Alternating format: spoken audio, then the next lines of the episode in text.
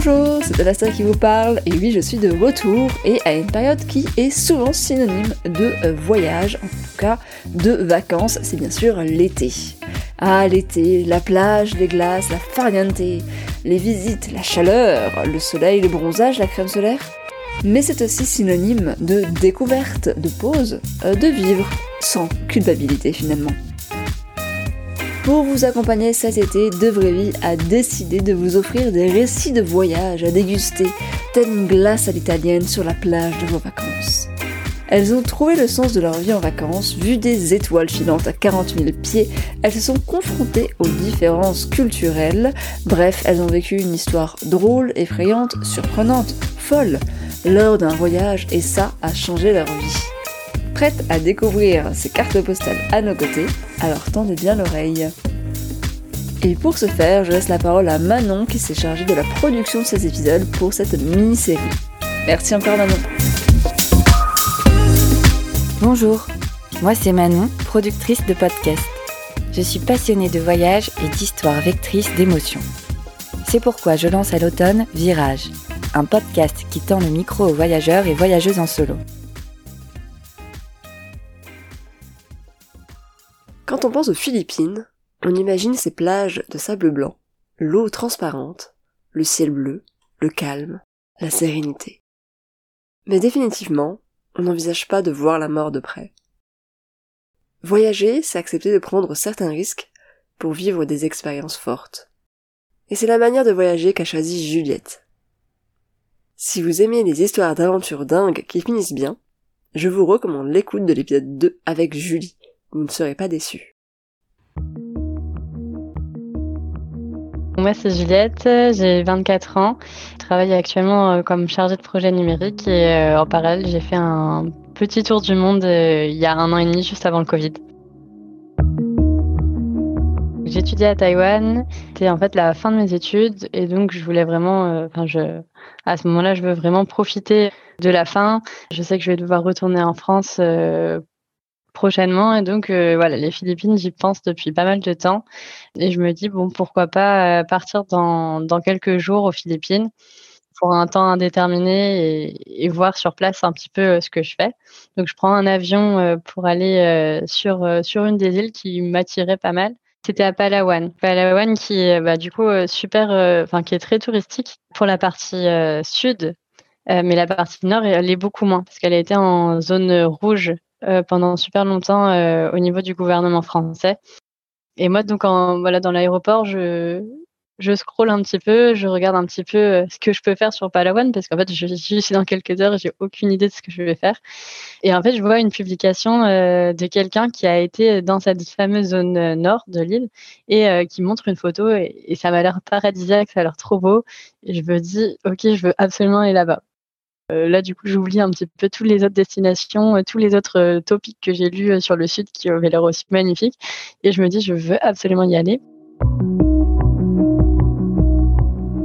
À partir de là, je commence à, regarder un petit peu les forums, les, enfin, tous les descriptions, etc. Mais je vois qu'il y a des, quand même des alertes qui mettent que bah, du coup, c'était une zone rouge qui vient juste de repasser en zone orange par le gouvernement français. Ils mettent piraterie des mers, attention, enlèvement touriste terrorisme, etc. Donc, bon, j'étais pas trop rassurée, je continue à me renseigner. Et je vois que bon, bah, qu'il y a quand même des témoignages de gens qui y ont été récemment parce que c'est repassé en zone orange. Donc, je me dis, ça doit être faisable. Euh, voilà, il y a toujours euh, beaucoup de sécurité, etc. Il faut que je me renseigne bien, que je prenne contact avec des locaux. Donc, je commence à envoyer des, des, SMS, je trouve en fait des numéros de téléphone de locaux, je commence à leur envoyer des messages sur WhatsApp et euh, tout de suite, voilà, j'ai pas mal de contacts. Et ils me disent, ben écoute, euh, tu es la bienvenue, tu peux nous rejoindre, il n'y a pas de souci. Par contre, si tu viens toute seule, euh, ça va être euh, extrêmement compliqué parce qu'en fait, il y a peu de moyens de transport pour arriver jusqu'à Balabac. C'était le nom de l'île qui était juste en dessous de Palawan. Il y a peu de moyens de transport et en fait, tu vas payer extrêmement cher si tu viens tout seul. Donc moi là, je me dis ok comment je fais? J'arrive euh, donc j'arrivais euh, voilà dans quelques heures. Et ce que je me dis c'est que euh, du coup je suis allée dans dans la partie centrale de l'île qui est un peu plus, de plus en plus connue aussi aux Philippines. Et en fait, c'est un petit peu une zone entre deux, un peu touristique, mais quand même un petit peu plus calme. Euh, et je me dis, bon, bah là, il y aura quelques touristes et je vais essayer de trouver un partenaire voyage. Donc, j'arrive euh, dans cet endroit, je commence à discuter avec plein de personnes, etc. Euh, je parle un peu de mon projet, mais ça, ça fait quand même pas mal peur aux différentes personnes parce que je, je, leur dis quand même en toute transparence que c'était zone rouge il y a pas longtemps. Donc voilà, on en parle, bah, il y a beaucoup de gens qui me taquinent, mais peu de personnes sont prêts à venir. Et en fait, en marchant sur la plage, je tombe sur un groupe de trois filles, trois françaises, qui euh, voilà, qui viennent de faire euh, plusieurs mois de voyage. Ça fait six mois qu'elles voyagent, etc. Je commence à leur expliquer un petit peu mon projet, et en fait, une d'entre elles me dit ah bah c'est génial. Les deux autres euh, doivent rentrer en France, et moi bah j'avais pas de projet, donc écoute, ça a l'air super, je viens avec toi.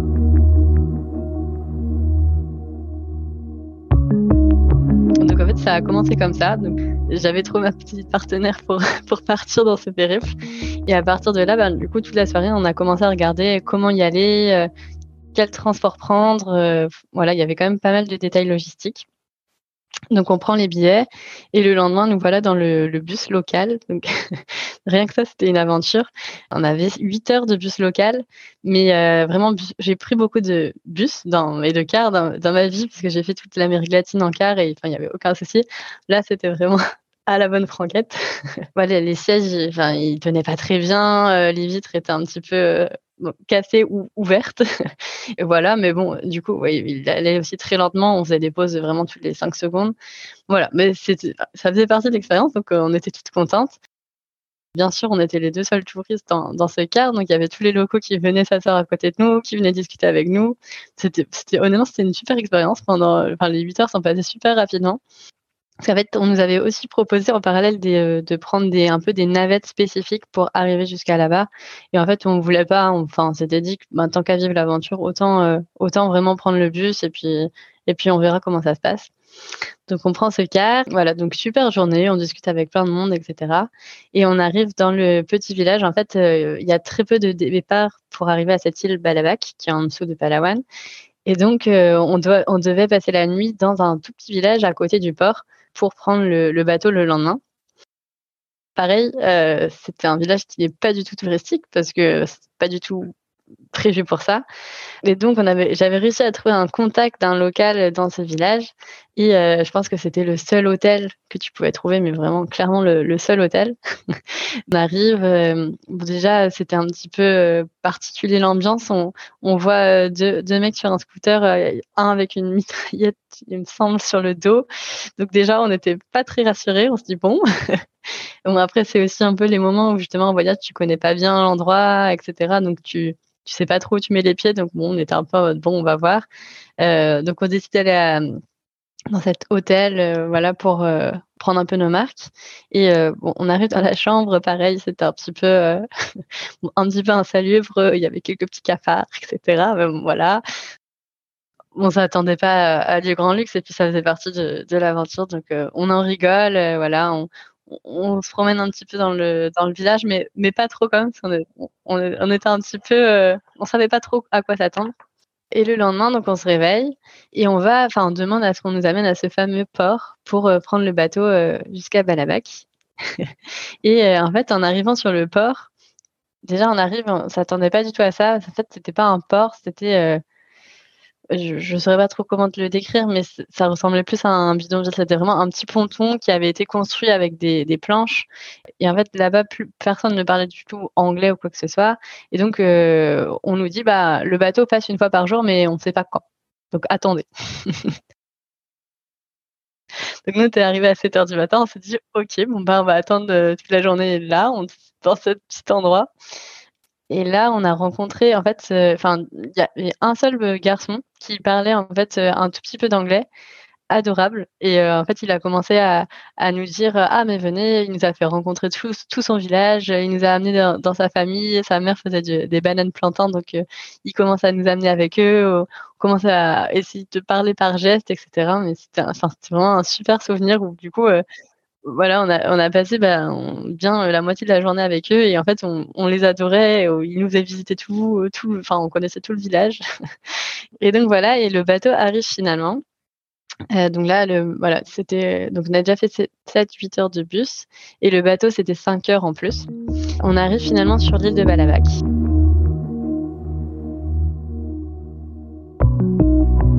Là, j'avais pareil pris contact avec les locaux. Euh, on avait réservé une excursion en bateau parce qu'il y a beaucoup d'îles paradisiaques juste autour de Balavac et c'était vraiment ça que, je m'étais dit waouh, ça a l'air super, euh, je peux absolument les voir.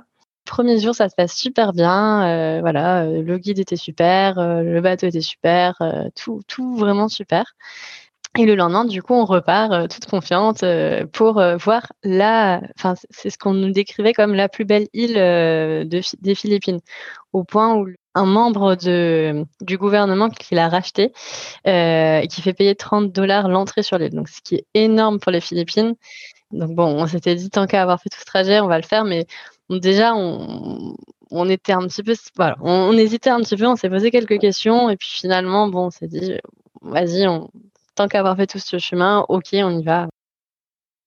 Donc le matin, on fait un, banc de sable euh, paradisiaque euh, avec des étoiles de mer, etc. Honnêtement, c'était vraiment les, plus belles îles que j'ai vues de ma vie. Pourtant, j'en ai, fait vraiment, pas mal du coup.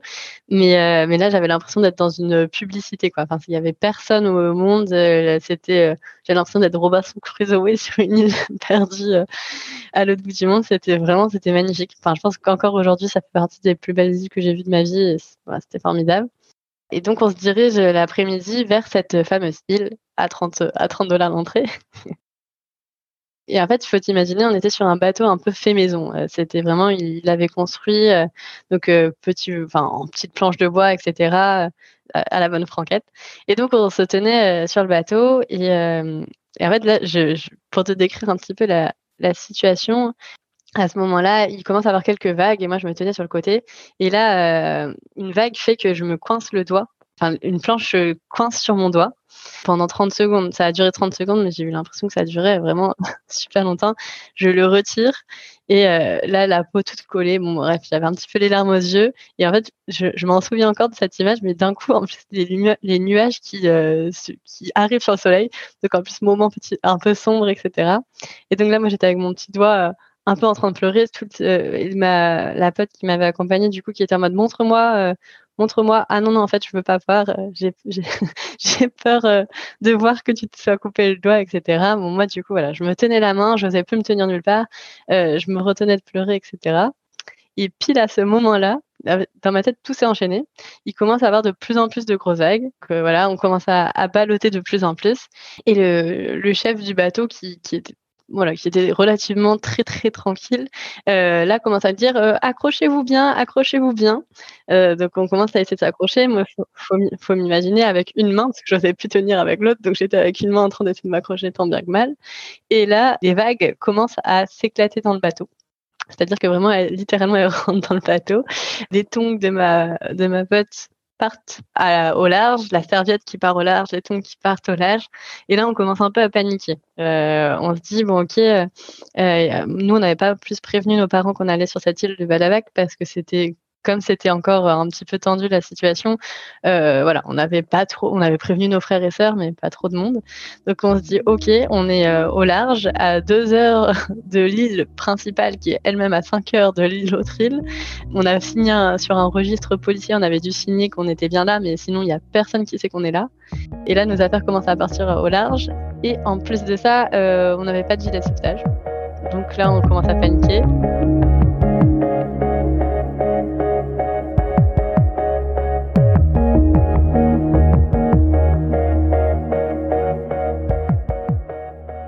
On se regarde, on, voilà, le ciel, parce imagine toujours tout noir, une seconde vague qui rentre dans le bateau, et là le capitaine qui commence à dire poussez vos pieds, poussez vos pieds, donc on lève les pieds en l'air, et là il ouvre la soute, il prend un petit saut, et là, c'était Titanic, c'est-à-dire qu'il prend son petit seau et il, sort l'eau de la cale. Il y avait, euh, ouais, faut t'imaginer, euh, je pense qu'il y avait bien 20 euh, cm d'eau dans la cale. Enfin, j'aurais du mal à dire, mais 15-20 cm qui étaient en fait dans le dessous du bateau et du coup, lui d'essayer d'absorber cette eau et de la jeter par-dessus bord.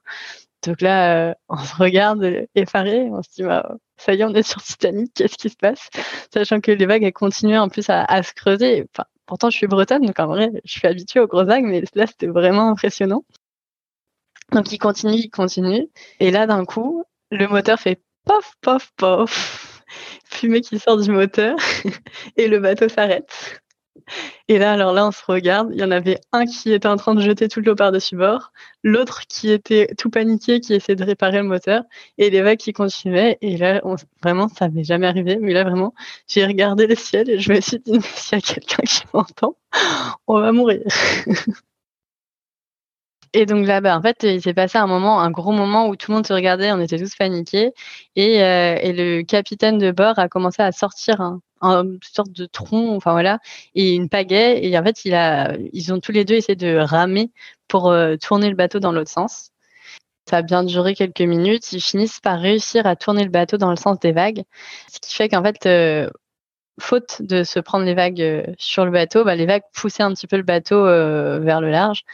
Donc, je pense que pendant 30 bonnes minutes, on a, on a dû être à la dérive sans trop savoir où on allait. Euh, même eux, euh, on voyait un peu sur leur visage qu'ils étaient tout paniqués.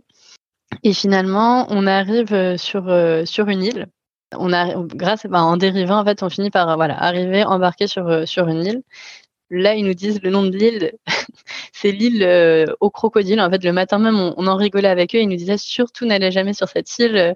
Il y a énormément de crocodiles et il y a beaucoup de villageois qui sont morts euh, d'attaques de crocodiles sur cette île-là. C'est vraiment très risqué. Tous les journaux locaux en parlent. Donc voilà, on venait d'échouer sur cette fameuse île.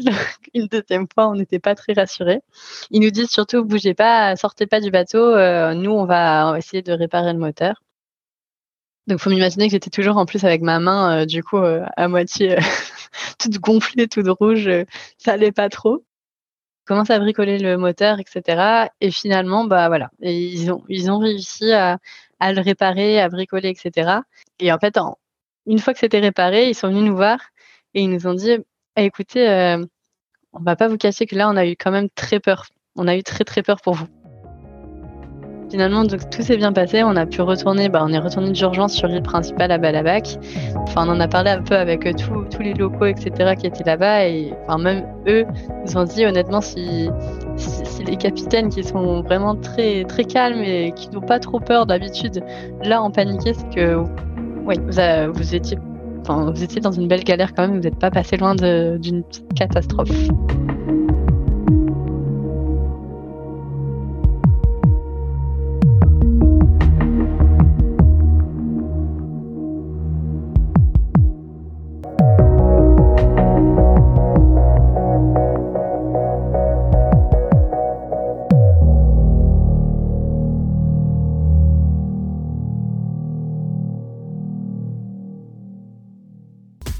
Merci pour votre écoute. Comme toute voyageuse, vous pourriez avoir le blues de la rentrée. Alors pour contrer celui-ci, on vous invite à suivre de près le podcast Virage qui sera diffusé à l'automne sur toutes les plateformes d'écoute. À bientôt!